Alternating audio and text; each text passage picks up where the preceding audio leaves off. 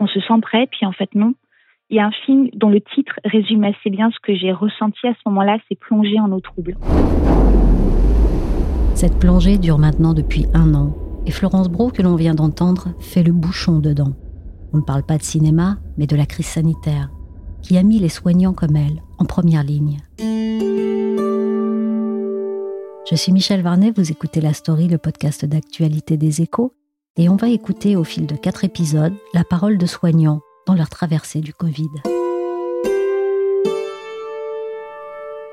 En première ligne, comme en première page, les soignants, on a rarement autant parlé d'eux, mais assez peu entendu leur voix finalement. Florence Bro travaille dans l'UHR d'un EHPAD en Bretagne. UHR veut dire unité d'hébergement renforcée. C'est celle dédiée aux personnes âgées atteintes de la maladie d'Alzheimer. Des cas lourds, déjà confinés, qui n'ont pas vraiment réalisé ce qui se passait. Elle est devenue aide-soignante sur le tard, comme elle dit, à plus de 35 ans, après les avoir vus prendre en charge la fin de vie de son père. Florence voit dans leurs gestes la plus pure expression de ce que signifie prendre soin. Elle veut faire ce qu'ils font et se forme au métier. On pourrait parler de vocation, non? On parle beaucoup de vocation infirmière et en fait la vocation c'est quelque chose qui nous enferme dans une posture euh, bienveillante et un peu soignante euh, c'est gratuit la vocation. C'est du travail gratuit c'est l'amour du métier qui fait qu'on fait tous les sacrifices. Le soin c'est pas un sacrifice. Le soin c'est un métier qui exige des compétences et qui demande un salaire. Donc je ne parle pas de vocation. Par contre je peux vraiment parler d'amour du métier en effet. Au quotidien, mon métier, c'est d'être auprès de personnes âgées et démentes. Donc, au quotidien, c'est tout simplement prendre soin d'elles, puisque on guérit pas de la vieillesse et on ne guérit pas de la démence à ce stade-là de la maladie, parce que c'était des personnes qui ont la maladie d'Alzheimer. Mais par contre, on peut encore vivre de très belles choses et de très beaux moments. Le quotidien de l'aide-soignante, c'est vraiment euh, de répondre aux besoins alimentaires qui sont les, besoins euh, vitaux, en fait, de euh, se nourrir, s'habiller, marcher, aller aux toilettes, vivre, tout simplement, en fait.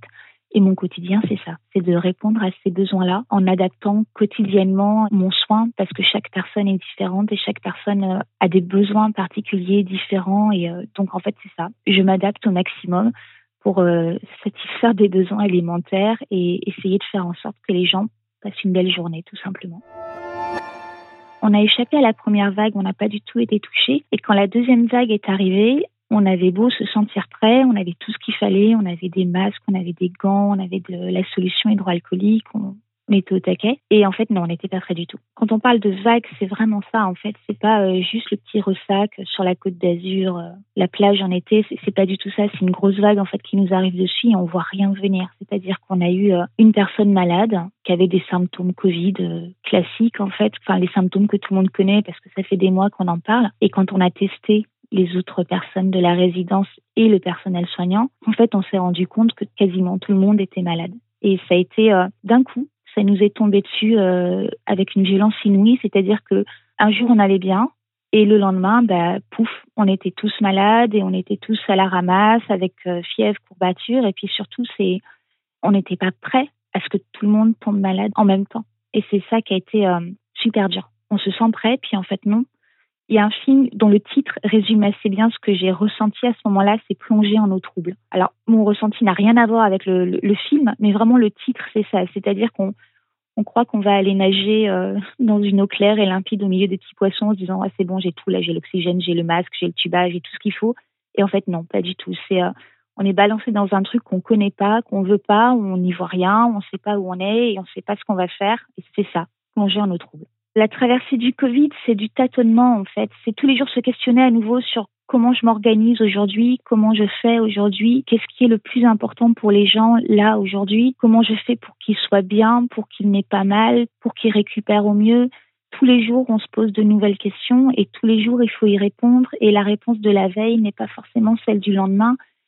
Et c'est épuisant en fait. C'est vraiment épuisant parce qu'on a des protocoles, on a, euh, on a tout ce qu'il faut pour répondre à ça parce qu'on est préparé en fait depuis des mois. Mais le protocole écrit n'a rien à voir avec le terrain. C'est-à-dire que on a, on a une consigne et on se rend compte que bah zut là on peut pas l'appliquer parce que cette personne là c'est pas on peut pas faire ça avec elle ce service là n'est on peut pas faire ça dans ce service l'architecture n'est pas la bonne la maladie n'est pas la bonne nous, on n'est pas forcément les bonnes personnes pour ça non plus. Et en fait, c'est euh, c'est un ajustement permanent, en fait, cette traversée du Covid, un questionnement permanent. La traversée du Covid pour les patients, ça a été quelque chose de très lourd et de très léger en même temps. En fait, la, chance qu'on a dans ce service, pas la chance, c'est une, une façon de parler, c'est que euh, déjà l'isolement et le confinement, ça a été euh, moins ressenti que dans des EHPAD classiques. Parce que chez nous, c'est déjà une unité qui est fermée, parce que les gens ont la maladie d'Alzheimer, donc ont, ont un risque de déambulation, de perte de repères. Donc c'est une unité qui est fermée de toute façon. Donc le confinement en soi, c'était pas si mal vécu que ça parce que ça changeait pas énormément euh, les habitudes de vie en fait des patients qu'on reçoit. Et euh, le Covid, ça a été un petit peu notre chance, c'est qu'il euh, y a eu beaucoup de souffrances physiques parce que c'est une maladie qui fait souffrir.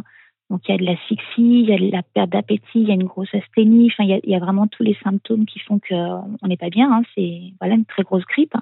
C'est pire qu'une très grosse grippe mais en même temps, il n'y avait pas forcément de conscience de la maladie. Bah, si, on est conscient qu'on est malade, mais euh, on n'est pas sûr qu'il se soit vraiment rendu compte de l'ampleur, de la peur que ça générait, parce que c'était, euh, je ne sais pas comment l'exprimer très clairement. En fait, il y avait euh, dans notre service, par exemple, on regarde pas le journal avec eux. Enfin, on est tenu assez loin des actualités parce qu'on est dans un quotidien altéré, en fait.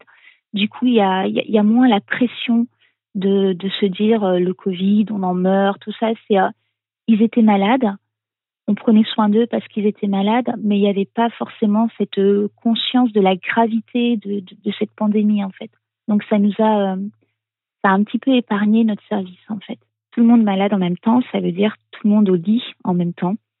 Et donc c'est une dépendance quasiment totale. Donc euh, c'est compliqué parce que du jour au lendemain, il faut s'occuper entièrement de personnes qui avaient l'habitude d'être euh, plus ou moins autonomes. Donc c'est une charge de travail énorme d'un coup qui arrive dans le service. On a eu des renforts d'équipe, mais c'est un temps passé auprès de chaque personne qui n'est plus que du temps de soins, alors qu'avant le temps qu'on passait avec les personnes, en fait, il était du temps de soins, mais également du temps d'animation, du temps, euh, j'allais dire du temps mort, mais c'est pas ça, mais aussi du temps de présence en principe. Et là, notre temps entier était consacré aux soins. C'est compliqué aussi pour les patients justement de, nous voir euh, en tant que purs soignants, en plus complètement harnachés avec la, la blouse, la surblouse, la charlotte, le masque FFP2, les lunettes. Ça donne une impression de, de robot qui rentre dans la chambre en fait, complètement déguisé. On, se voit plus, enfin eux ne nous voient plus. On le dit souvent, mais par exemple le sourire, l'échange euh, n'est plus du tout le même et complètement altéré. Et c'est euh, c'est compliqué c'est vraiment compliqué. On a passé euh, tout le premier confinement, enfin tout le début de l'année, à se dire mais mon Dieu, si le virus arrive dans notre unité, ils vont tous mourir. On avait vraiment très très peur de ça parce que notre UHR est située au sein d'un établissement où il y a en tout 98 résidents, qu'il y a aussi un EHPAD et une USLD. Donc ce sont des gens qui, sont vraiment très dépendants pour certains. Et euh, on avait qu'une trouille, oui, c'était que le virus arrive. On se disait mais vu le taux de mortalité qu'il y a chez les personnes âgées, ça va être une hécatombe. On avait vraiment très peur, surtout qu'on sait qu'ils ne sont pas du tout prioritaires pour entrer à l'hôpital. Enfin, vraiment des dans les clauses de réanimation, enfin dans les dans les choix qui doivent être faits en cas d'urgence, une personne très âgée et démente, clairement, on sait très bien que voilà, elle sera pas prioritaire. Donc, euh, on a vraiment eu peur pour eux en fait. On s'est dit mais euh, comment on va faire? Comment on va faire avec eux si jamais euh, tout s'envenime? Enfin, je dis pas qu'on vit avec les gens, mais quand on travaille dans un établissement qui offre des séjours de longue durée, on passe 7 heures et demie par jour avec les mêmes personnes. Il y a certains, on les voit plus que nos enfants, hein, tout simplement. 5 jours par semaine, 7 heures et demie par jour. On passe beaucoup de temps avec eux et on dit souvent que l'hôpital est une grande famille, mais c'est un peu ça. Au final, c'est euh, il y a une famille de soignants, une famille de patients. On se connaît tous depuis des années et clairement, on n'est pas prêt à voir mourir des gens en masse on s'habitue à ce que les gens meurent. Ça fait partie du processus. Hein. On sait très bien que quand ils rentrent en EHPAD, ils vont pas ressortir. Tout irait vers un avenir meilleur. Mais il y en a un qui meurt de temps en temps. Enfin, c'est un rythme naturel. Et là, on s'est dit, mais s'il y en a beaucoup qui meurent en même temps, c'est dur aussi pour nous. Enfin, c'est, ouais, vraiment, c'est dur. On n'est pas prêt. Après, directement lié au Covid, on n'a pas eu de décès. On a eu euh, des personnes qui sont décédées par la suite qui étaient euh, déjà très fragilisés par leur grand âge en fait. Et euh, le Covid a sans doute accéléré les choses, mais ça n'a pas été directement en Covid. Ça a été une période compliquée, mais au final, on a découvert aussi des choses qui étaient vraiment très belles. C'est-à-dire qu'on a découvert, on savait déjà qu'on était une équipe solidaire parce qu'on est une super équipe.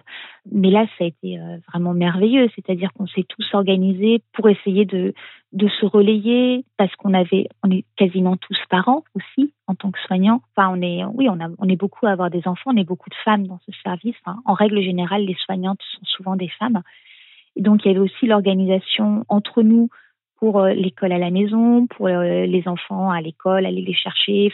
Il y avait plein de choses qui faisaient que notre vie personnelle était encore présente et plein de choses qui faisaient que comme on était tous quasiment malades aussi du Covid, on était, on partait en arrêt, on revenait, mais on n'était pas tous très en forme. Enfin, euh, moi, je suis restée fatiguée un, un, long moment quand même.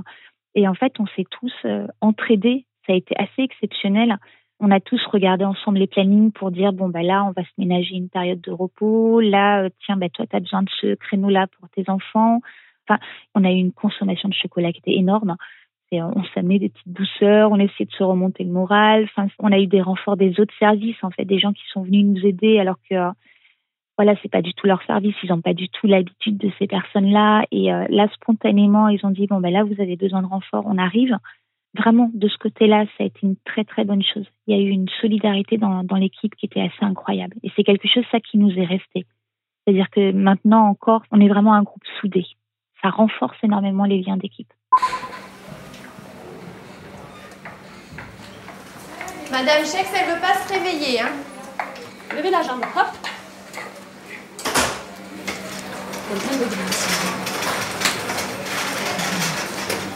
Ça va Il y a eu cette peur, pas de mourir, parce que je suis en relative bonne santé pour mon âge, donc ça va.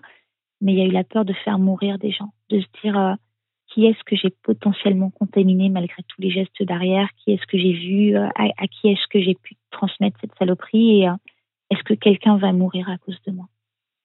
Et ça, c'est, en fait, c'est ce qui est terrible aussi, c'est de se dire que on risque de tuer des gens sans le faire exprès, hein, mais ça va tellement vite. Enfin, dans notre service, la contamination, elle est arrivée tellement vite, alors que pourtant on avait des masques, on avait tout ce qu'il fallait, hein, mais euh, on ne sait pas du tout comment on a été contaminé ni par qui, parce qu'il y avait des visites. Nous, on était là en tant que soignants, il y avait des familles. Enfin, on ne sait pas du coup par où c'est rentré, mais ça va à une vitesse et le matin ils vont tous bien et le soir on appelle le SAMU en gros, c'est ça. Et, euh, on n'a rien vu venir, rien du tout. Et euh, ouais, c'est comme la plage, on tourne le dos parce que euh, est bien là au soleil, il y a un petit ressac et puis d'un coup on se prend un tsunami et on n'a rien vu venir.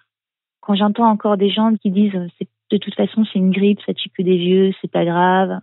Ouais, ben non en fait, parce que même si ça ne tuait que des vieux, bah, je suis désolée, mais les vieux, ils méritent de vivre, quoi. Les gens qui sont morts, ils n'avaient pas forcément envie de mourir. Pas parce qu'on est vieux qu'on est forcément en fin de vie qu'on a envie de mourir. Bonjour Lily. Alors, qu'est-ce qu'il raconte de beau le journal? Ben, Les autoroutes, toujours plus chères. Ah. Ça va, vous les prenez pas souvent les autoroutes? Ah non, je ne prends pas même. Ça va Moi, je reste ici, je suis bien plus tranquille.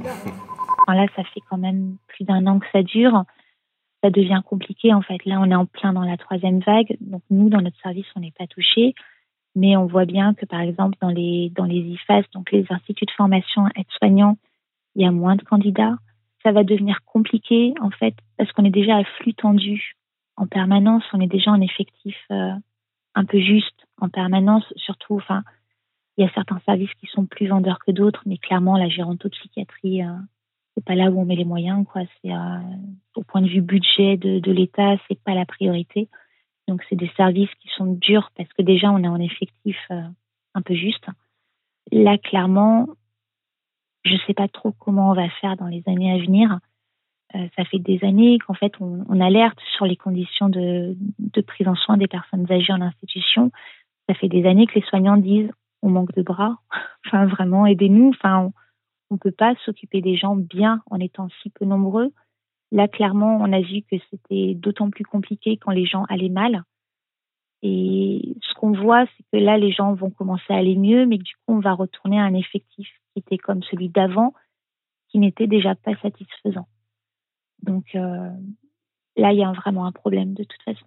Il y a déjà une crise en fait dans le métier soignant, autant chez les aides-soignants que les infirmiers. J'ai vu passer un article récemment qui parlait de 10 000 soignants qui comptaient démissionner ou qui étaient déjà partis de leur métier pendant cette année. Il y, a déjà une crise parce que c'est un métier difficile, mais ça on le sait quand on va le faire, mais c'est un métier qui est peu valorisé. Alors il y a eu le, le de la santé, ce qui fait que notre fiche de paye est quand même meilleure que l'an dernier et ça clairement c'est agréable. Mais à la base, les revendications soignantes, ça portait surtout sur l'effectif. L'effectif, on l'a pas. Et je veux dire, euh, il y a une expression comme ça qui dit la plus belle femme du monde ne peut donner que ce qu'elle a. Ben, la meilleure soignante du monde ne peut donner que ce qu'elle a. Et qu'au bout d'un moment, euh, on a beau avoir une formation, on a beau avoir des compétences, on a beau aimer notre métier, parce que oui, clairement, franchement, on aime notre métier. Ben, quand on peut plus, on peut plus. Hein. Et euh, là, par exemple, il y a eu des renforts pendant les, vagues en, établissement. Il y a eu des renforts. Après, ce qu'il faut voir, c'est que dans les patients, il y a des gens qui meurent et il y a des gens qui meurent pas. C'est binaire, hein, mais c'est comme ça. Les gens qui meurent pas, ils sont pas forcément comme avant non plus. Moi, je suis pas comme avant j'ai une santé plus fragile après le Covid. Je, je m'en rends compte. Je suis pas la même, quoi. C'est clairement, voilà, il y a encore ces espèces de brouillards qui sont là, il y a encore cette fatigue qui est là. J'ai toujours pas récupéré mon odorat, c'est quand même un petit peu embêtant. Donc, je suis pas aussi en forme qu'avant. Alors, imaginez chez des personnes âgées. En fait, la perte d'autonomie et le post-Covid, c'est pas juste passer d'un état à l'autre, c'est un état aussi transitoire. Il nécessite plus de bras, tout simplement, parce que de même, quand on dit euh, quelqu'un qui mange seul ou quelqu'un qui ne mange pas seul, ben, ça change tout. Quelqu'un qui mange seul, c'est quelqu'un qui a une assiette devant lui avec euh, une fourchette, un couteau, un verre et qui prend son repas. Quelqu'un qui ne mange pas seul, c'est quelqu'un à qui il faut donner le repas. Donc c'est un soignant pour un résident. Alors s'il y en a 14, on n'est pas 14 soignants à table. On est deux ou trois soignants pour 14 résidents. Donc s'il y en a 10 qui ne mangent plus seuls, ce sont 10 repas à donner. Et en fait, c'est en ça que la charge de travail est vraiment augmentée. C'est pas euh, pas juste des soins techniques, c'est le soin aide-soignant, c'est ça, c'est de l'aide. Donc c'est de l'aide à la prise de repas, c'est de l'aide à la marche, c'est de l'aide au déplacement, c'est de l'aide à l'habillage.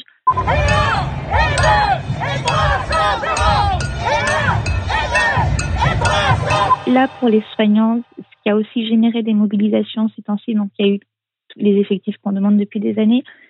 Il y a eu une injustice terrible sur la prime Ségur qui a été euh, octroyée à, certains et pas d'autres en fait. Par exemple, moi je suis aide-soignante dans un EHPAD, enfin dans une UHR, donc je bénéficie de la prime grand âge qui est d'environ 100 euros par mois, plus de l'augmentation du Ségur qui est de 183 euros par mois. Donc en tout par mois j'ai euh, à peu près 280 euros de plus qu'il y a deux ans, ce qui est beaucoup plus facile pour vivre, hein, je vous avoue un collègue ou une collègue qui se trouve à, travailler en maison d'accueil spécialisée, par exemple. Donc, c'est un établissement qui accueille des personnes handicapées qui serait, par exemple, dans un secteur de personnes vieillissantes, donc avec des gens qui auraient entre 60 et 80 ans, très lourdement handicapés, donc qui feraient à peu près le même travail que moi, forcément, n'auraient pas la prime grand âge, puisque la maison d'accueil spécialisée, comme elle accueille plusieurs personnes de plusieurs âges, en fait, il n'y a pas la prime grand âge, et l'augmentation du Ségur, donc là, ça vient d'être octroyé, mais toute cette année, ils l'ont pas eu. Donc, un collègue qui bosse dans un secteur qui est similaire au mien gagne 283 euros de moins que moi. Ça fait des années que le ministère nous dit on va rallonger un petit peu la formation, on va passer en catégorie B, donc il y aura une meilleure reconnaissance professionnelle, ça sera un, un meilleur diplôme, enfin du coup vous serez mieux. Et d'un autre côté, là c'est la crise, on nous dit non mais finalement on va faire une petite formation accélérée et puis comme ça vous aurez plein de renforts, mais après promis, hein, on fait la vraie formation. Bah euh, ouais, enfin non quoi. C'est fatigant en fait d'attendre toujours et, euh, et d'essayer de se battre pour améliorer les choses et au final c'est un, pas en avant puis hop on retourne un petit peu en arrière encore. Et euh, les mobilisations soignantes, je pense qu'on n'en a pas fini avec ça. Moi, je m'en fiche. Hein. Personnellement, euh, je suis aide-soignante, je suis aussi éducatrice. Je me dis quand, quand j'en aurai marre dans mon métier, c'est pas grave. Je rends ma blouse, je rends les clés de l'hôpital et puis je postule ailleurs. Enfin, je, peux aller postuler dans un autre établissement. Je peux aller euh, trouver un autre boulot au pire. Les patients qui sont à l'hôpital, les résidents qui sont en EHPAD, ils peuvent pas euh, rendre le pyjama et dire bon ben salut, hein, j'y vais. Je vais trouver une chambre ailleurs. Ils n'ont pas le choix eux. C'est ça qui est pas juste en fait. Nous, on a le choix. Ce qu'on entend souvent, c'est que nous, nous sommes là que pour laver les résidents. pas plus. Que nous sommes maltraitants, c'est mouroir, ça, ça fait mal. Alors Je cherche mes enfants. À 4 heures. À 4 heures, Oui, je vais vous accompagner, vous allez vous asseoir. Bon, ça c'est gentil. Ce que j'aimerais entendre aujourd'hui, c'est euh, la parole des premiers concernés. En fait. On a beaucoup donné la parole euh, aux soignants, aux directeurs, à ceux qui travaillent dans le soin. J'aimerais entendre la parole des personnes qui sont soignées. Il y a eu la parole des aidants qui a été très importante, mais les, les personnes qui vivent aussi cette période, mais qui la subissent, qu'est-ce qu'elles en pensent, elles? Qu'est-ce qu'elles en disent? Comment elles le vivent? Comment elles ne le vivent pas, peut-être? En fait, on parle beaucoup des gens, mais on parle sans les gens. Il y a une phrase que j'aime bien citer, c'est ce que tu fais pour moi, mais sans moi, tu le fais contre moi. On n'arrête pas de dire, on le fait pour les patients, puis en plus, c'est notre côté un peu gnangnan, ça, quand on est soignant, c'est pas pour moi que je le fais, c'est pour mes patients, j'aime tellement mon métier. Mais justement, tes patients, ils en disent quoi? Euh, c'est ça que j'aimerais entendre, en fait. Et, euh, en, fait, j'aimerais entendre tout le monde parce qu'on a, y a eu beaucoup de clivages en fait entre la parole des soignants d'un côté qui clairement ont souffert hein, pendant cette crise parce que voilà, ça a été, euh, c'est encore compliqué. Déjà avant la crise c'était compliqué, mais là c'est pire. On a eu la parole des aidants, euh, des familles qui disaient mais on nous interdit de voir les gens dans les EHPAD, c'est- scandaleux, c'est monstrueux, il y a des gens qui vont mourir de glissement et c'est horrible ce qu'on a imposé aux familles. J'ai encore en mémoire les, les paroles d'une dame l'autre jour qui disait euh, en EHPAD, on a une espérance de vie à partir du moment où on rentre à l'institution. On a un peu plus de trois ans d'espérance de vie euh, sur place. Et la dame disait, en fait, avec cette crise et le confinement et, euh, et l'interdiction de se toucher, on vient de perdre un an. Et cette phrase-là, je me suis dit, mais mince, nous, on, est au jour le jour, en fait. Euh, chaque jour, il y a euh, une consigne, un protocole, une activité, un emploi du temps. Ouais, mais un jour plus un jour plus un jour, ça fait un an. Et un an, quand on a une espérance de vie de à peine plus de trois ans, c'est énorme. Et cette phrase-là, j'ai eu l'impression de euh, d'apprendre quelque chose. Ouais, c'est le cas de le dire en fait, de réaliser d'un coup, de me dire ouais, moi j'ai 43 ans, j'ai encore euh, oula, au moins 20 ans de métier euh, devant moi si je suis pas morte avant. Mais cette dame-là, son époux n'a plus que quelques mois ou quelques années à vivre. Et là, elle a perdu un an. Elle n'a pas 20 ans devant elle, en fait. Elle a un an en moins. Merci à Florence Bro, aide-soignante, qui dans son temps libre se soigne par l'écriture. Florence anime deux chroniques dans des publications spécialisées. Elle rédige la Minute de Flot pour les actualités sociales hebdomadaires et pour la revue Prescrire, elle fait nuance de blues. Blues comme blanche, pas comme la musique, je précise. C'est pour elle un vrai remède qui lui permet de mettre à distance les difficultés quotidiennes de son métier en les couchant sur le papier. La story s'est terminée pour aujourd'hui. L'émission a été réalisée par Willy Gann. On continue la série avec dans le prochain épisode la parole d'une médecin au cœur du réacteur du Covid, la réanimation. Pour suivre la story, n'hésitez pas à vous abonner sur les plateformes de streaming et de téléchargement de podcasts comme Spotify ou Apple et à nous donner 5 étoiles si nos émissions vous ont plu. Pour suivre l'actualité à travers nos articles, nos analyses ou encore nos enquêtes, rendez-vous chaque jour sur leséchos.fr.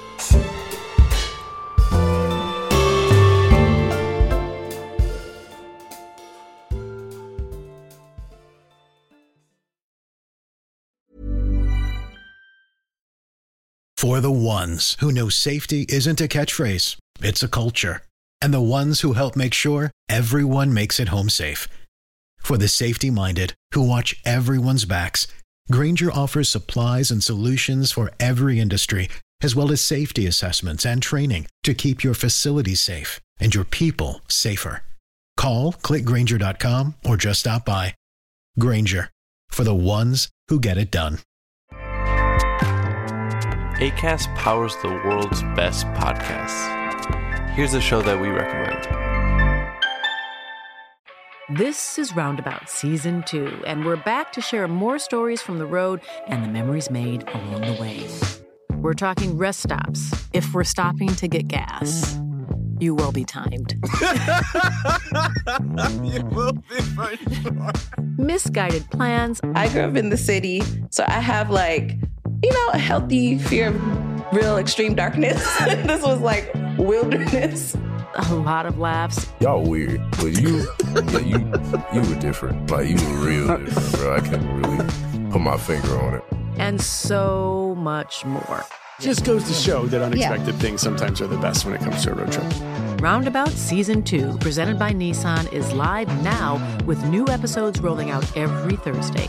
Listen and subscribe wherever you get your podcasts.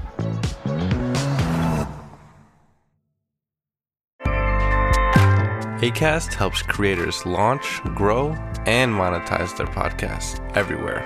ACAST.com.